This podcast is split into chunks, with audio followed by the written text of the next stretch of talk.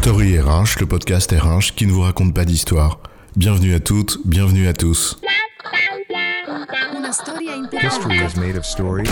Dans cet épisode, nous allons démontrer qu'un des socles de nos démocraties repose sur notre capacité à apprendre. Vraiment On est obligé d'apprendre? Parce qu'on se le dise, hein, c'est long, c'est fastidieux, c'est éprouvant. Et puis moi, c'est bon, hein, j'ai mon bac. Alors pourquoi j'aurais besoin de continuer encore à apprendre? Pour être moins conne. Et je t'assure qu'il y a du boulot. Hein. Alors évidemment, c'est difficile. Mais déjà, considère que toute expérience est source d'apprentissage.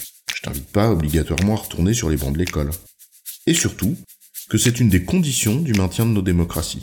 Alors, c'est quoi l'histoire? Entrer dans une démarche personnelle d'apprentissage, c'est chercher à lutter contre la tendance naturelle de son système de représentation à se refermer sur lui-même. Dit autrement, il s'agit de s'ouvrir à l'inconnu, à ce qui nous est étranger et qu'on ne comprend pas de prime abord. Et c'est ce qui nous distingue du barbare. À l'origine, le barbare, c'est celui qui détruit ce qu'il ne connaît pas avant de chercher à le rencontrer.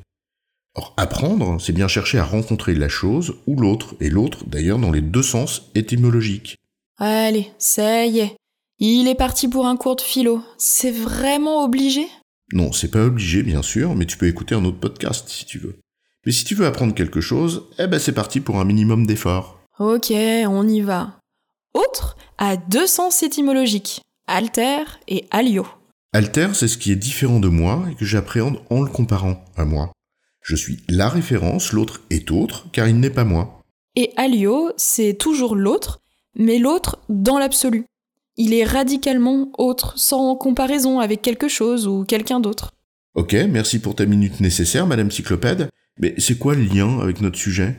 Eh bien, chercher à apprendre, c'est chercher à comprendre l'autre, qui peut être une personne ou une chose d'ailleurs, sans pour autant vouloir le saisir ou le posséder, mais en s'y intéressant avec sincérité et générosité. Cet effort d'ouverture constitue la base sans laquelle aucune société humaine n'est possible. À considérer qu'une société n'est pas une somme d'individus clonés, mais un tout, composé de personnes singulières et entières. Donc finalement, apprendre, c'est la condition pour ne pas nous enfermer davantage dans un entre-soi qui exacerbe nos individualités aux dépens de ce qui nous unit collectivement. Et ce qui nous unit en tant qu'humains, c'est notre capacité à penser. Et si on veut continuer à penser, on a plutôt intérêt à apprendre. Mais bon, c'est un autre sujet. L'apprentissage est ainsi une condition de vie en société, une condition du vivre ensemble. Mais quel est le lien avec la survie de nos démocraties?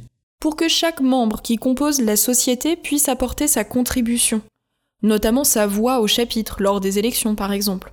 Encore faut-il qu'il dispose des moyens de se forger ses propres convictions. Dans cette perspective, toute société démocratique devrait veiller à préserver et entretenir en permanence cette caractéristique, au fond qui lui permet fondamentalement d'exister, l'esprit critique de ses membres.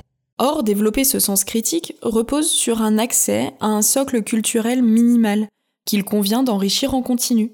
Donc, apprendre. Un collectif dont aucun de ses membres ne ferait l'effort d'apprendre, eh bien il est condamné à revivre ses erreurs à l'infini. Prôner l'intelligence collective, c'est bien, mais ça ne doit pas faire perdre de vue que dans tout collectif démocratique, chaque individu est responsable du tout. Appartenir à un collectif et bénéficier de ses atouts, eh ben c'est en effet aussi en prendre sa part de responsabilité. Chacun doit donc faire l'effort d'apprendre afin de contribuer à son progrès personnel, bien sûr, mais aussi à celui du collectif. Apprendre pour progresser humainement, apprendre de nos erreurs avec la volonté de contribuer à construire un monde meilleur.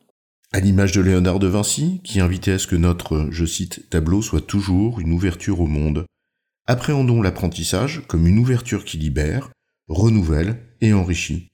Comme toute terre qu'on laboure pour la fertiliser, ça vaut bien quelques efforts. En résumé, apprendre est une des conditions de la survie de nos démocraties.